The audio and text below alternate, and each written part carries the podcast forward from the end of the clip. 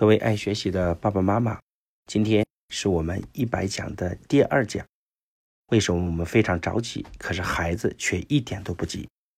今天我们看到的现象是，父母参与孩子的教育的程度越来越高，但是背后却有很多自己不着急的孩子。我在杭州的时候，有一天，有个妈妈带着孩子来见我，这个妈妈就感慨跟我说：“如果现在可以再高考一次的话。”他的成绩可能比他当年还要更好，可见这个妈妈在孩子的整个教育中，他又把知识给学了一遍。但是背后看着他的女儿一脸蛮横、无所谓的表情，就知道这个孩子根本不把学习当一回事儿。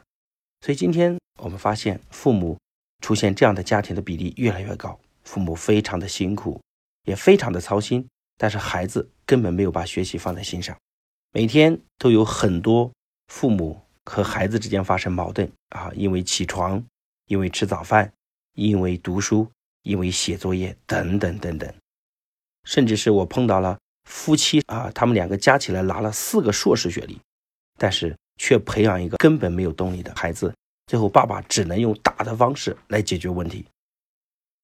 很多父母的感慨就是自己付出那么大的代价和牺牲，而孩子却丝毫的不领情。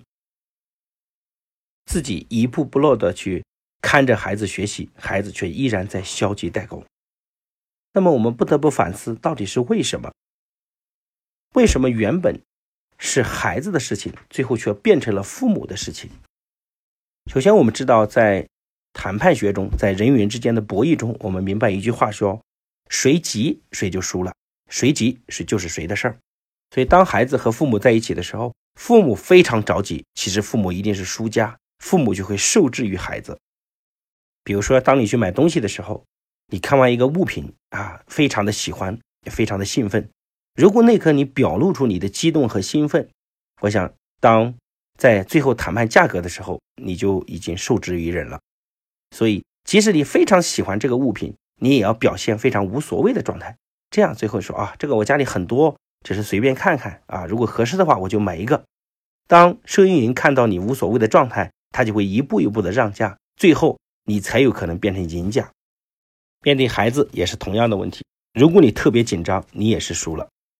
所以，即使你非常的紧张和在乎，你也得表现非常无所谓的状态，这样你才有可能让孩子着急，而不是你来着急。我们有个妈妈来到这里学习，学习之前呢，她每天叫孩子起床要叫三遍，孩子还很骄傲的跟同学分享说：“我妈叫我起床要叫三次。”第一次呢，就跟我讲，孩子起床了，这时候你可以不用动，因为还有第二次。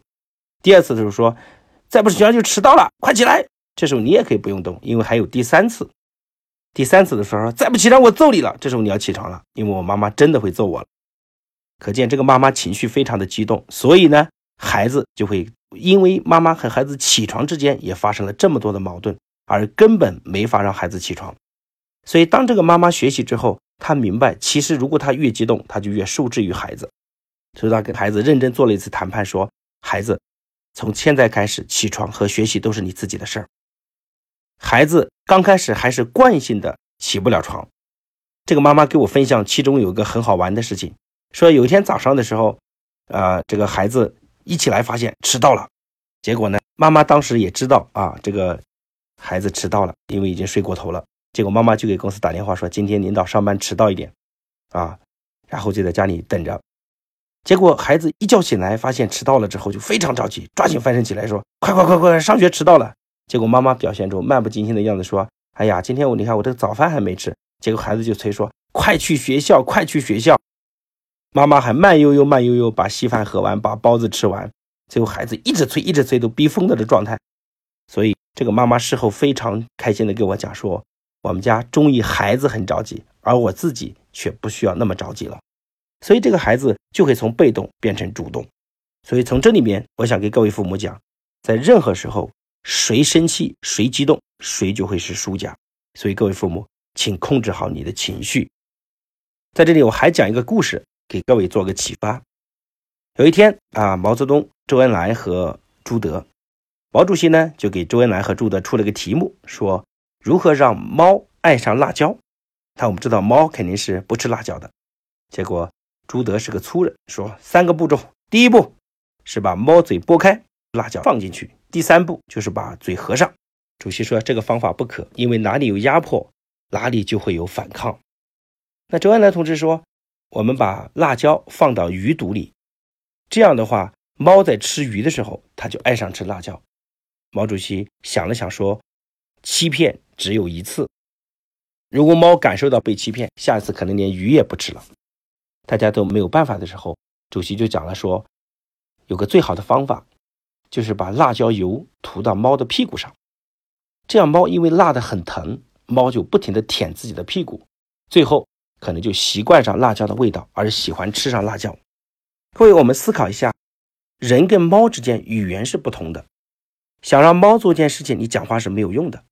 但是我们却可以通过这些方式，让猫改变它的行为。这件事儿的难度比妈妈跟孩子之间沟通要难非常多。我们再来反思一下，为什么这个猫从不爱吃辣椒，最后爱上了吃辣椒？因为它们到底是在减轻谁的痛苦？答案当然是猫自己的痛苦。所以，把吃辣椒本身变成了别人的事情，最后变成了猫自己的事儿。才会让猫习惯上吃上辣椒，所以父母的智慧就在于把学习这件事儿变成孩子的事儿。关于该如何做，我们在后面的啊很多讲的内容里面会一直来阐述这样的问题。那今天这是我们讲的第二节课程，就是父母在开启孩子学习动力的第一步中，要把学习从父母的事儿变成孩子的事儿。那么明天。我们给各位讲的话题是：孩子讨厌学习的本质原因是什么？期待明天我们来相见。如果您有困惑或感受，请把它写到留言区，我们来一起交流。也欢迎您把内容转发给和你一样热爱学习的朋友，或许也能帮到他。谢谢。